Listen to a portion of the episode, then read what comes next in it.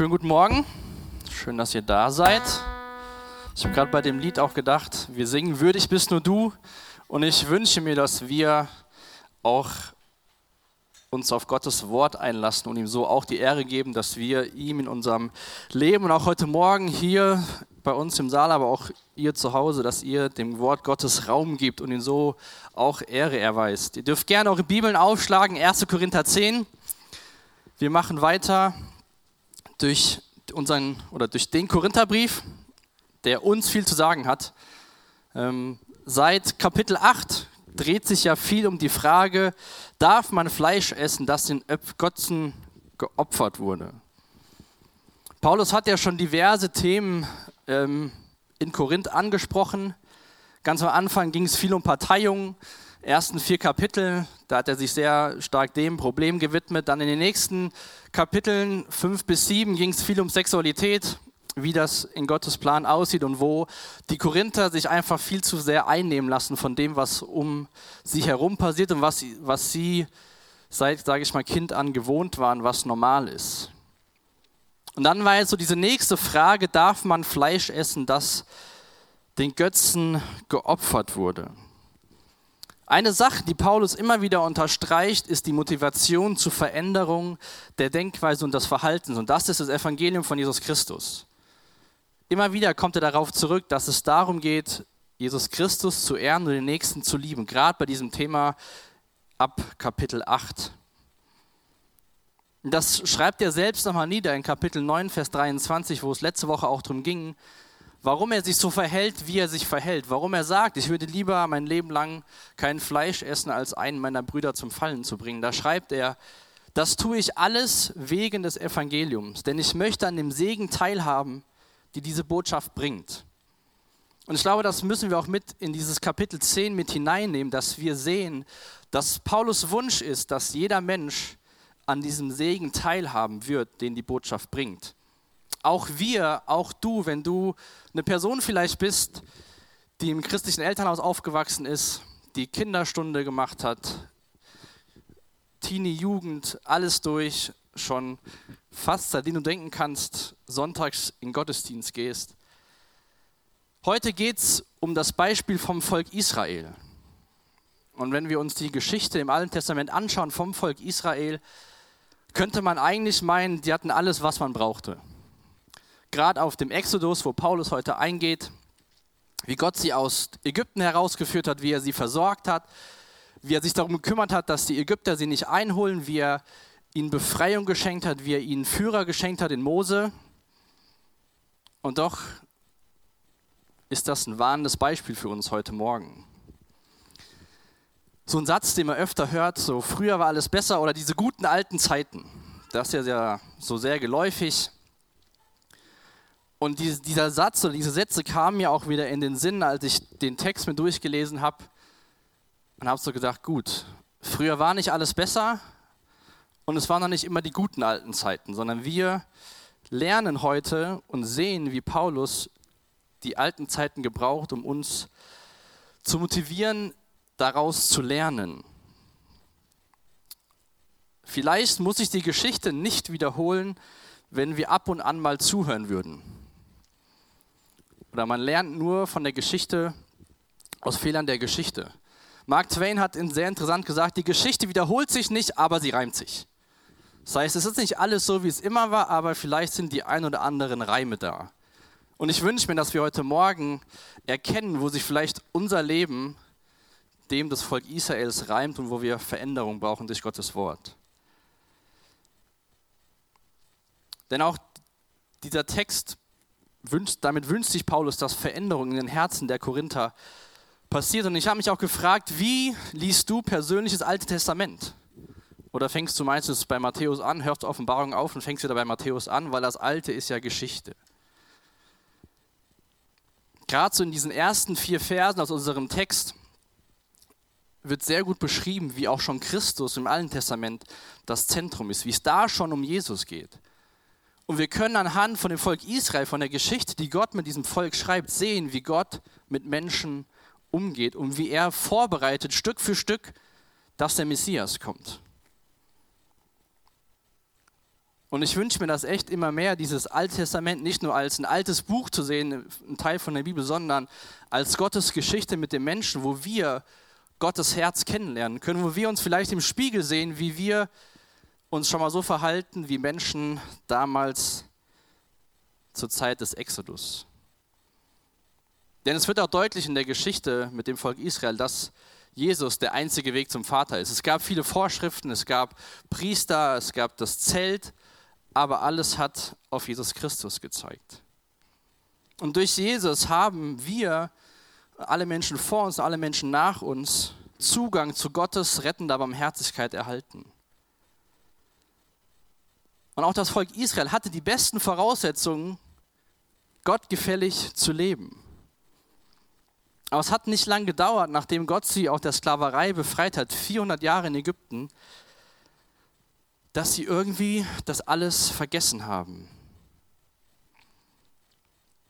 Ich habe das heute so überschrieben mit die Gefahr der Überheblichkeit.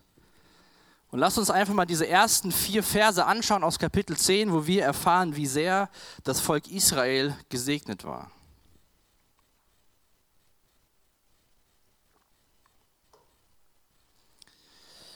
1. Korinther 10 ab Vers 1. Ihr dürft nämlich nicht vergessen, Geschwister, wie es unseren Vorfahren zur Zeit des Mose erging. Über ihnen allen war die Wolkensäule und alle durchquerten sie das Meer, sodass sie alle gewissermaßen eine Taufe auf Mose erlebten. Eine Taufe durch die Wolke und durch das Meer. Sie aßen alle dieselbe Nahrung, das Brot vom Himmel, das Gott ihnen gab, und tranken alle denselben Trank ein Trank, den Gott ihnen gab, das Wasser aus dem Felsen, wobei der bare Fels, der sie begleitete und von dessen Wasser sie tranken, Christus war. Ihr dürft also nicht vergessen, wie unsere Vorfahren, und dann führt Paulus fort, wie Gott mit ihnen waren. Ihr dürft nämlich nicht vergessen, der Kontext hier ist immer noch diese Frage, darf ich alles Fleisch einfach so essen? Und er wünscht sich, dass die Korinther nicht vergessen, wie es damals schon mal zugegangen ist. Und Gott wünscht sich auch von uns, dass wir nicht vergessen, wie andere Menschen einen guten Start hatten, gute Voraussetzungen hatten und trotzdem nicht gut geendet haben.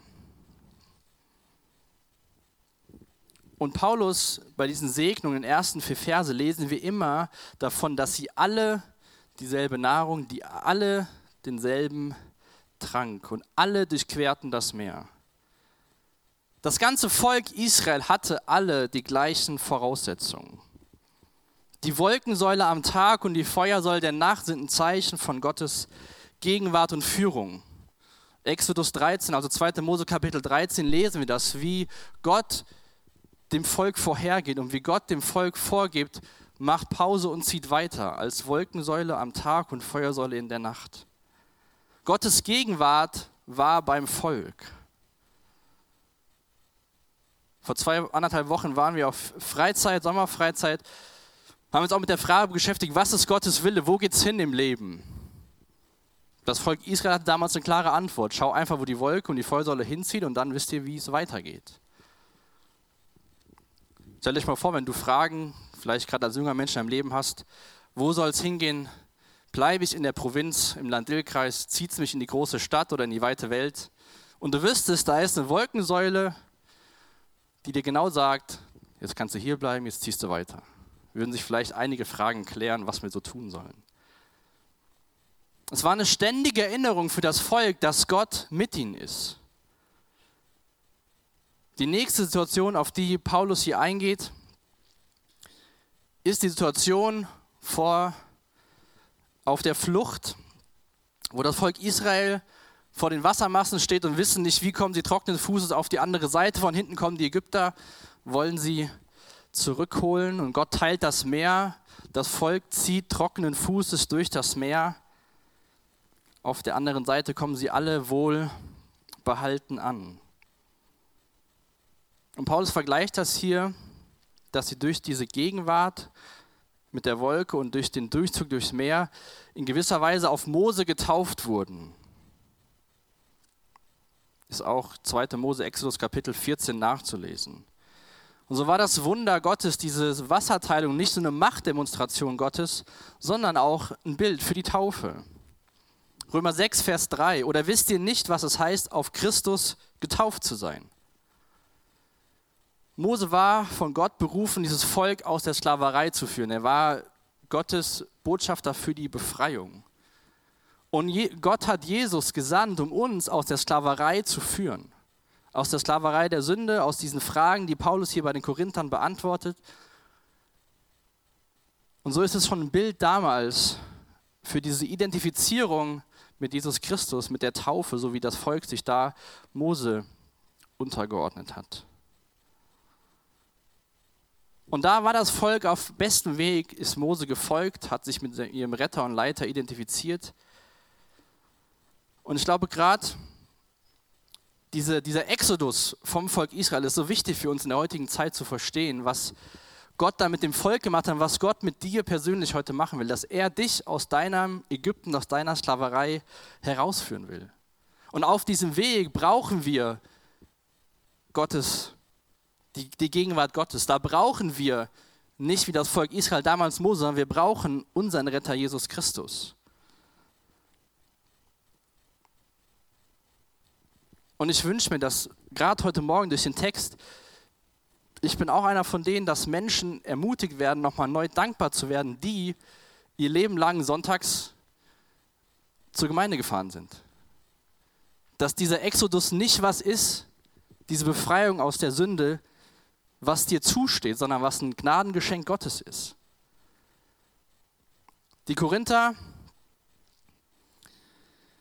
haben sich oftmals auf ihre Geistlichkeit verlassen, was sie alles schon so erlebt haben, woran sie teilnehmen und darauf sind sie stolz geworden.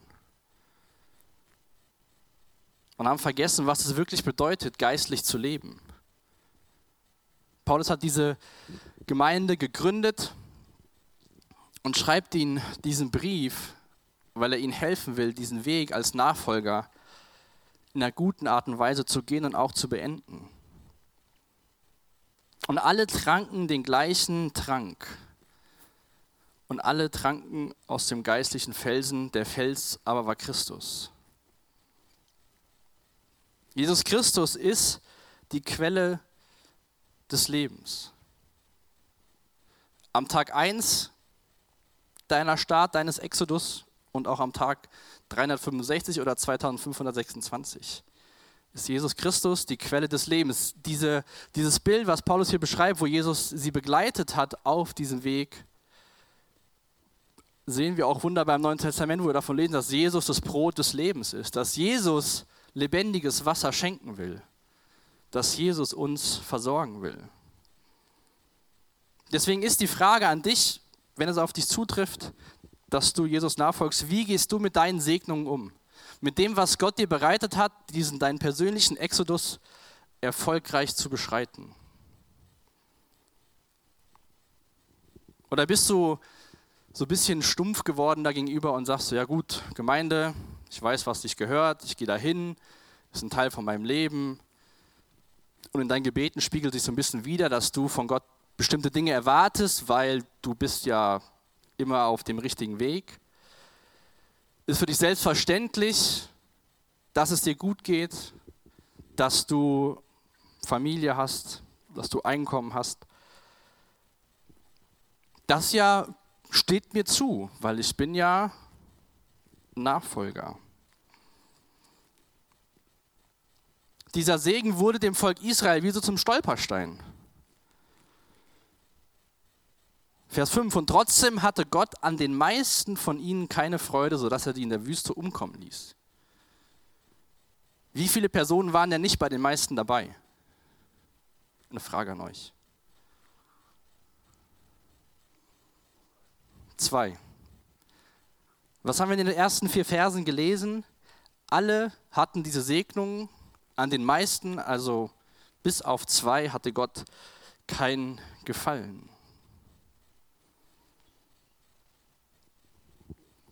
Aber Gottes Wunder und Gnade zu erleben schien ihnen nicht viel zu bedeuten. Die meisten von ihnen wurden in den schweren Zeiten in der Wüste von der Versuchung besiegt und Gott hatte keine Freude mehr an ihnen. Was hat dieser Exodus, diese Wüstenwanderung mit dem Volk gemacht?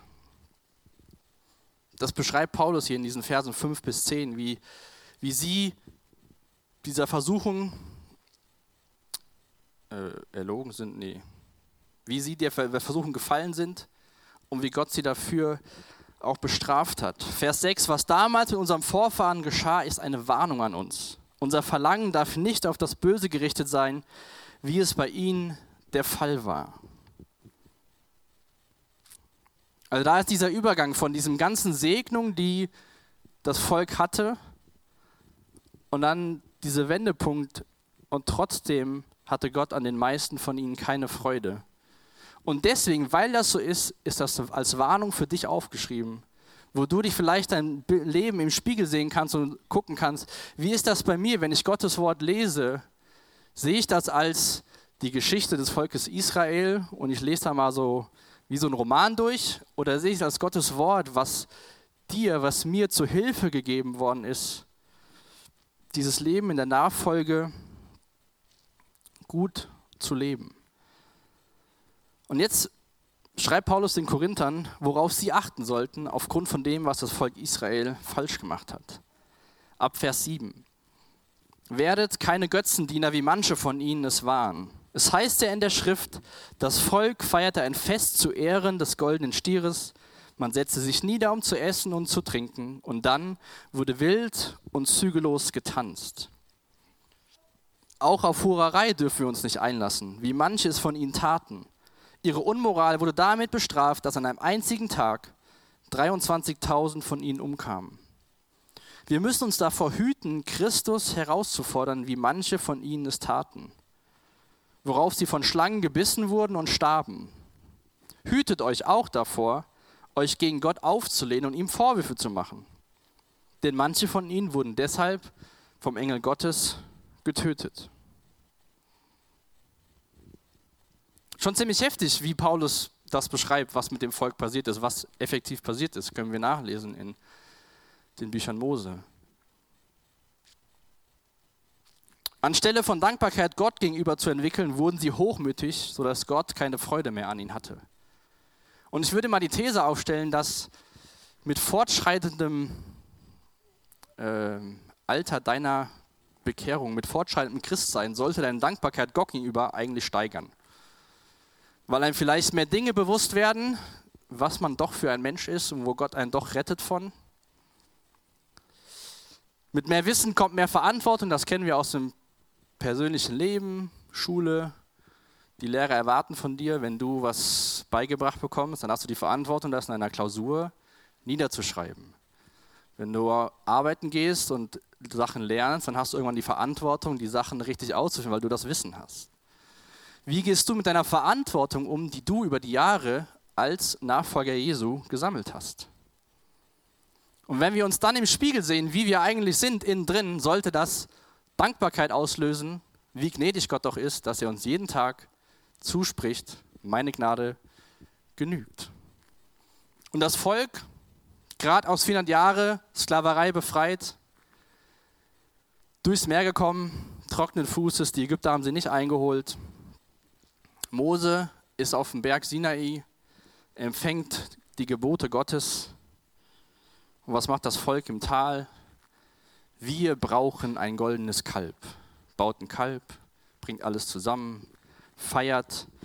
Was hier mit zügellos getanzt ist, könnte man auch mit sexuellen Orgien bezeichnen, wie damals in Korinth. Mose kommt runter und ist völlig erschüttert, was das Volk dazu getrieben hat.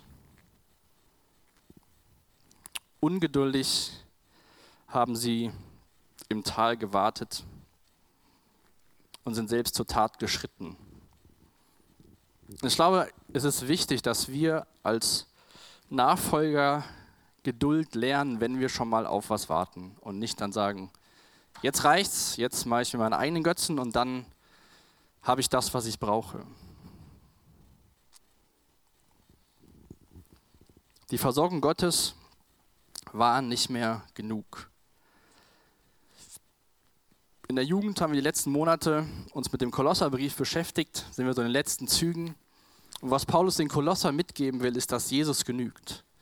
Immer wieder lesen wir das im Kolosserbrief, wo Paulus sagt, und Jesus genügt. Das Volk hatte das vergessen, dass Gott genügt. Wir müssen daran erinnert werden, dass Jesus genügt. Ein Ausleger schreibt zu diesem Text aus 1. Korinther 10, es scheint, als hätten die Korinther angenommen, dass ihre Teilnahme an den Ordnungen des Evangeliums, wie der Taufe und dem Abendmahl, ihr Heil sichern würden. Auch wenn sie an götzerdienerischen Festen teilnehmen würden, zumindest solange sie einen Götzen für nichts auf dieser Welt hielten. Das hatte Paulus ja in Kapitel 8 gesagt, dass es ja eigentlich gar keine Götzen gibt. Aber immer wieder die Brücke geschlagen, was macht das mit deinem Nebenmann?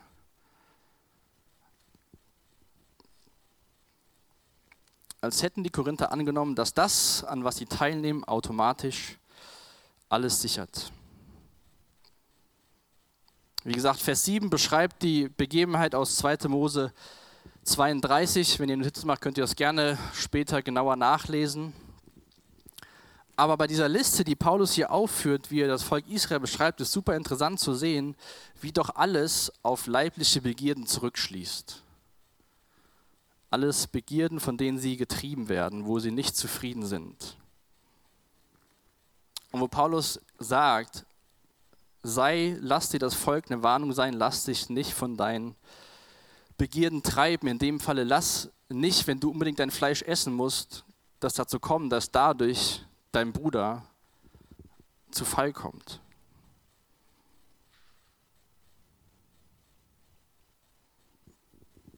Wir erreichen als Nachfolger nicht ein Niveau, wo wir sagen, jetzt können wir uns wie zur Rente in den Schaukelstuhl lehnen und so ein bisschen durch unser Leben schaukeln. Es ist wie in einer Beziehung, in einer Freundschaft, in der Ehe, oder? Wenn ihr da sagt, ja, wir sind jetzt schon 40 Jahre verheiratet, was soll uns noch passieren? Und dann habt ihr vielleicht von den 40 Jahren 38 Jahre lang nicht miteinander geredet. Und dann brauchst du einen kleinen Funken und dann ist die 40 Jahre alte Ehe hinüber, weil keine Beziehung, keine Gemeinschaft da war. Wir brauchen Gemeinschaft mit Jesus Christus. Wir brauchen diese ständige Beziehung, damit wir davon ernährt werden und uns nicht durch irgendwelche Begierden, die unser Leben so hat, täglich, wöchentlich, denen einfach folgen Vers 8, die Geschichte, wo sich die Töchter Israel mit den Moabitern verheiraten. Aus 4. Mose 25 lesen wir das. Und die Folge war, dass viele Menschen gestorben sind. Das Volk hat sich verführen lassen. Vers 9, Gott verfolgt das, äh, Gott versorgt das Volk mit Manna in der Wüste. Und was sagt das Volk? 4. Mose 21, und sie brachen auf vom Berg Hor auf dem Weg zum Schilfmeer und das Land Edom zu umgehen. Und die Seele des Volkes wurde ungeduldig auf dem Weg. Sie bezweifelten Gottes Güte, verlangten nach dem Essen aus Ägypten. Da gab es wenigstens Fleisch. Da war es gut, zumindest was das Essen anging. Vers 10 gab es das Verlangen nach Macht. Korach, Datan und Abraham haben Mose gesagt, wer bist du eigentlich, dass du hier alles an dich reißt? Mose als von Gott eingesetzter Führer des Volkes. Jesus, wer bist du eigentlich, dass du mir sagst, ich sollte mich so verhalten? Du kennst doch gar nicht alles, was in meinem Leben los ist. Welchen Anspruch erhebst du, mir zu sagen, mich so und so zu verhalten? Davor war das Beispiel, dass sie alle durch das Meer auf Mose getauft wurden, dass sie sich Mose als ihrem Führer untergeordnet haben. Also es bleibt festzuhalten bei diesen Beispielen, die der Paulus hier gebraucht, dass das Volk Israel es nicht geschafft hat, Selbstsucht zu üben und sich von Verlangen freizusprechen. Sie waren unzufrieden, sie waren ungeduldig, sie hatten keine Lust mehr auf Mose, keine Lust mehr auf das Manna und haben immer wieder selbst angefangen, die Dinge in die eigene Hand zu nehmen. Was dabei passiert ist, viele Menschen sind gestorben. Zwei, Josua und Kaleb, haben es geschafft ins gelobte Land. In Kapitel 9 beschreibt Paulus selbst, wie er ganz am Ende einen harten Kampf gegen mich selbst führe, als wäre mein Körper ein Sklave, dem ich meinen Willen aufzwinge. Das sind sehr herausfordernde Worte von Paulus, aber er hat es, ihm war es bewusst geworden durch Gottes Gnade, dass er so handeln muss. Dass wir nicht einfach auf unserem Exodus auf den Weg ins gelobte Land alles so mal nebenbei mitnehmen und alles easy wird, sondern ich führe einen harten Kampf gegen mich selbst, als wäre mein Körper ein Sklave, dem ich meinen Willen aufzwinge. Und das will Paulus den Korinthern, ich glaube auch uns heute Morgen deutlich machen, dass das, wo wir herkommen und was wir erlebt haben, keine Garantie dafür ist, dass es morgen weiterhin funktioniert. Es ist eine falsche Sicherheit zu glauben, aufgrund von vergangenen Segnungen und geistlichen Erfahrungen alle Freiheiten auszunutzen. In diesem, in diesem ganzen Kontext hier, ja, ich kann das hier essen, ist ja gar nicht schlimm, wo Paulus sagt, ja, wenn, das für dich, wenn du geistig reif bist, kannst du das tun, wenn du aber weißt, dass dein Bruder damit oder deine Schwester ein Problem hat, dann verzichte doch aus Liebe darauf. Kann es genauso gut sein, dass du sagst, ja, ist überhaupt kein Problem, mir die Filme anzugucken und dann merkst du innerlich, wie irgendwas in dir losgeht, wo das eigentlich doch nicht für dich okay ist und du eigentlich sagen müsstest, gut, ich kämpfe den Kampf, ich sage Nein dazu. Wir dürfen uns nicht sicher fühlen, dass alles gut läuft aufgrund von dem, was passiert ist, sondern wir brauchen die Sicherheit einer intakten, Beziehung zu Jesus Christus. John Stott hat gesagt, wir sind alle in einer gefährlichen Lage, sagt der Apostel, wenn wir uns einmal erlauben zu denken, dass die Sünde keine Rolle spielt. Und wir sehen anhand des Volkes Israel, dass die Folgen schlimm waren. Dass Habsucht, Götzendienst, Unzucht, Überforderung der Geduld, dass das sehr schlimme Auswirkungen hatte. Die Korinther hatten auch Habsucht, Götzendienst, Unzucht. Wir haben das heute auch noch. Deswegen ist es gut, das ganze Wort Gottes zu lesen und davon zu lernen, wie Gott sich das Leben vorstellt. Und wie das Evangelium eine Sache ist, die wir jeden Tag notwendig haben.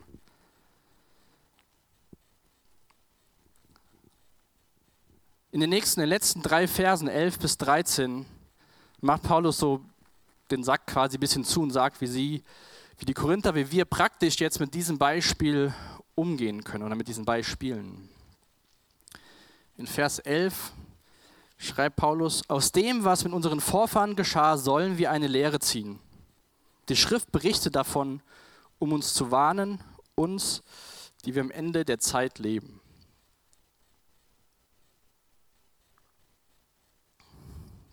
Aus dem, was unseren Vorfahren geschah, sollen wir eine Lehre ziehen. Das soll uns helfen, dass sich die Geschichte nicht wieder reimt, sondern dass wir eine andere Geschichte schreiben. Am Ende der Zeit leben zwischen der Himmelfahrt Jesu und seiner Wiederkunft warten wir auf das Kommen des Herrn. Gott hat uns sein Wort gegeben als Kompass, wie wir bis dahin Jesus nachfolgen können, wie wir in Gemeinschaft leben können, wie wir wachsen können, wie wir einander ermutigen, wie wir einander ermahnen können. Und er hat uns das als Erinnerung gegeben, dass wir lesen können, wie gnädig er ist mit seinem Volk, wie er immer wieder eingreift. Und das nicht nur auf dem Exodus in 2. Mose, sondern auch später, wo das Volk sich beschwert, dann kommt mal Richter, dann kommt mal das und immer wieder ist Gott gnädig. Und am Ende des Alten Testaments, nach 400 Jahren Stille, schickt Gott seinen Sohn, auf das alles hingezeigt hat. Übernimm Verantwortung für dein Leben, für deine Entscheidungen und lerne auch aus, wir haben Chapel Groups, lernt aus Fehlern von anderen, jung und alt. Auch jung und jung und alt und alt können voneinander lernen. Da hat man Dinge gemacht, die sind nicht so gelaufen, dann kann man immer sagen, hier, bei mir war das so, das hat semi-optimal bis gar nicht funktioniert. Ich gebe dir den Rat, mach nicht den gleichen Fehler wieder. Dann sagen wir, hey, danke, super. Und dann, ja, stimmt, hätte ich mal auf dich gehört. Können wir auch sagen, stimmt Gott, hätten wir mal uns am Volk Israel ein Beispiel genommen, was die so alles nicht so hinbekommen haben. Und dann an diese erhabene Überheblichkeit und Gesetzlichkeit, Vers 12. Wer also meint, er stehe fest und sicher, der gebe Acht, dass er nicht zu Fall kommt. Das war wichtig für Paulus, ihnen zu sagen. Pass auf, werd nicht überheblich und denk so, ach ja, genau, das müssen mal meine Geschwister alle hören. Weil ich, bei mir läuft das alles. David Gusek sagt hierzu, der größte Heilige unter dem Himmel kann nicht länger bestehen, als er bis sich auf Gott verlässt und im Gehorsam des Glaubens verharrt. Wer damit aufhört, wird in Sünde fallen und in einen verfinsterten Verstand und ein verhärtetes Herz bekommen. Keiner kann bestehen, solange er nicht sich auf Gott verlässt und im Gehorsam des Glaubens verharrt. Deswegen, du bist nicht immun gegen Sünde oder gegen Fehlverhalten, egal wie lange du schon Jesus nachfolgst. Du bist nicht immun dagegen zu fallen, auch wenn du vor zwei Wochen deinen höchsten Gipfelturm in deinem geistlichen Leben hattest. Daraufhin zu sagen, jetzt, ich habe so eine Erfahrung gehabt mit Jesus, jetzt bin ich safe. Dann geht der, der Weg, der nach oben schwer war, ganz schnell nach unten. um die Frage im Kontext zu sehen, wenn du durch Gottes Gnade und Liebe aufgrund von Jesus Evangelium gerettet wurdest, willst du dann deine Freiheit und deine Rechte um jeden Preis ausüben, auch wenn es dich sprichwörtlich zurück nach Ägypten bringt, wenn es dein Bruder zu Fall bringt oder du überheblich bist und dann denkst,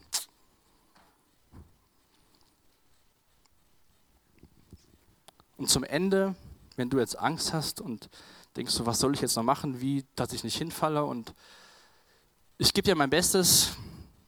Vers 13. Die Prüfungen, denen ihr bisher ausgesetzt wart, sind nicht über ein für uns menschlich erträgliches Maß hinausgegangen. Und Gott ist treu. Er wird euch auch in Zukunft in keine Prüfung geraten lassen, die eure Kraft übersteigt. Wenn euer Glaube auf die Probe gestellt wird, wird er euch auch einen Weg zeigen, auf dem ihr die Probe bestehen könnt. Wer hat schon mal gesagt, das ist so schlimm, das hat noch niemand anders erfahren. Meine Versuchung ist so stark, das kann keiner nachvollziehen. Das schaffe ich einfach nicht. Unmöglich. Dann dürfen wir dir gemeinsam durch Gottes Wort sagen, und Gott ist treu und er wird auch in Zukunft keine Prüfung über dich kommen lassen, die eure Kraft übersteigt. Wenn ihr euren Glauben auf die Probe stellt und euch den Weg, den er zeigen wird, auch annehmt. Gott ist treu. Er wird nicht zulassen, dass er dich vor etwas hier hinstellt, eine, eine Versuchung in der Leben gilt, wo deine Begierden, denen du so nachfolgst, du hast einen Ausweg, den Gott dir schenken will. Auf dem Exodus war Gott immer wieder gnädig, auf deinem Exodus ist Gott immer wieder gnädig, dir Auswege zu schenken, deinen Prüfungen standzuhalten. Es wird keine Prüfung geben, die eure Kraft übersteigt.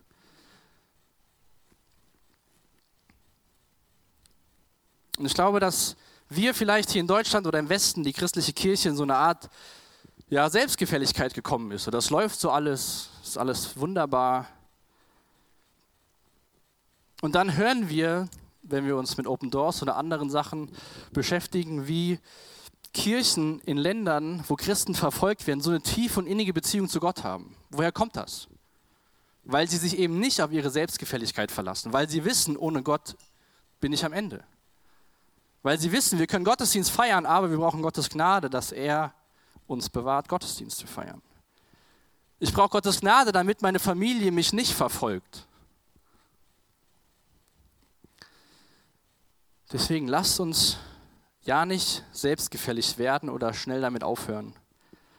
Nur weil um uns herum alles oder der Teufel versucht, alles selbstgefällig zu machen, damit wir einfach ermüden und einschlafen sprichwörtlich im Schaukelstuhl herumschaukeln und zu Gottes Reich nichts hinzutragen. Es gibt keine Abkürzung auf dem Weg in die Ewigkeit. Gott geht mit jedem seinen eigenen Weg. Mein Problem ist anders als das andere Problem. Mein Problem ist anders als deins. gibt es nicht. Die äußeren Umstände mögen unterschiedlich sein, aber die geistige Dynamik bleibt unverändert. Die menschliche Neigung, mein Problem, als anders oder als schlimmer zu betrachten als das, was andere erlebt haben, wird hier entscheidend entlarvt. Vielleicht würde man den Vers 13 am liebsten in unserer Kultur folgendermaßen aufschreiben. Wenn ihr aber versucht werdet, so wird er auch einen Ausweg schaffen, damit ihr nicht mehr darunter leiden müsst. Oder? Das würden wahrscheinlich die meisten unterschreiben. Wenn Probleme kommen, wird er dafür sorgen, dass die Probleme weg sind. Und wenn Probleme da sind, geh am besten einen anderen Weg, weil du brauchst ein problemfreies Leben. Gott schenkt einen Ausweg, ja. Aber wie sieht der Ausweg aus? Indem dass wir uns auf seinen Heiligen Geist verlassen, dass wir darum beten, dass sein Heiliger Geist uns Kraft gibt, dieser Versuchung, diesem Problem zu widerstehen, das zu überwinden. Gott schenkt uns Gemeinschaft der Gläubigen sonntags unter der Woche, dass wir füreinander beten können, dass wir das gemeinsam tragen können. Und ich glaube, Paulus, das ist meine persönliche Vermutung, aber ich glaube, das sehen wir beim Paulus auch bei seinen anderen Briefen, schreibt diese Worte mit einem Herzen zu helfen zu wollen. Wie, wenn ihr euren Kindern, wenn ihr Kinder habt, helfen wollt, Dinge beibringt, schon mal Sachen sagt, die vielleicht dem Kind komisch aufstoßen, ist das Herz von, El von, von Eltern, dem Kind zu helfen. Paulus ist hier ehrlich und sagt, führt euch das Beispiel von Israel vor Augen und schaut, was damals passiert ist. Und macht besser nicht genauso, sondern lernt aus diesem Beispiel. In Kapitel 3 hat Paulus gesagt, ihr seid noch, ich rede mit euch mit geistlich unreifen Menschen. Und von daher hoffe ich, dass der Text dir nicht auf den Fuß tritt, sondern dass der, Herr, dass der Text zu deinem Herzen spricht und du es Gott zulässt, dass er an dir arbeiten will, dich formen will und dir helfen will, ein geistlich reifer Mensch zu werden. Zum Abschluss will ich uns zwei Verse aus Kolosser vorlesen. Vielleicht können wir schon gemeinsam aufstehen. Wir wollen gleich auch Gott noch in Form von Liedern anbeten. Oder vielleicht ist es eine Zeit für dich, stille zu werden Gottes Wort, Gottes Geist zu dir reden zu lassen. Paulus schreibt in 1. Kolosser 1, Vers 28 und 29. Ihn verkünden wir. Wir zeigen jedem Menschen den richtigen Weg und unterrichten jeden Menschen der Lehre Christi.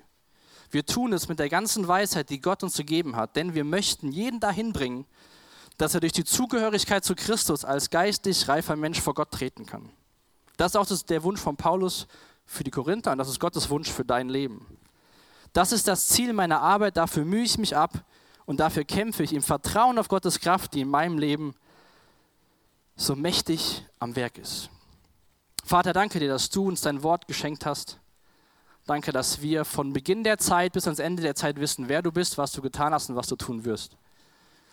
Und ich bete echt, dass du durch deinen Geist heute Morgen sprichst, dass du wirkst, dass du Herzen anrührst, dass du Menschen unruhig machst dass du uns als Gemeinde aus der westlichen Selbstgefälligkeit herausreißt, dass wir uns auf deine Gnade, auf deine Güte verlassen und nicht auf das, was wir so tolles wissen, was wir so tolles tun. Du bist der Grund unserer Hoffnung. Danke, dass du mit deinem Geist in unserem Werk bist, in unserer Gemeinschaft, in unserer Mitte. Und später für Leute hier im Saal und auch zu Hause, die umherwandern, dass sie dich als ihren Retter finden, dass sie erkennen, dass du der Weg, dass du der Ausweg, dass du der Exodus bist aus Gefangenschaft. Jesus, danke, dass du treu bist, danke, dass du gnädig bist und danke, dass du am Kreuz für unsere Sünden gestorben bist. Danke, dass du einen Plan mit uns hast. Danke, dass du uns den Weg vorausgegangen bist. Und danke, dass wir durch deinen Geist einen Helfer bekommen haben, der uns helfen will, auf deine Worte weise zu reagieren. Amen.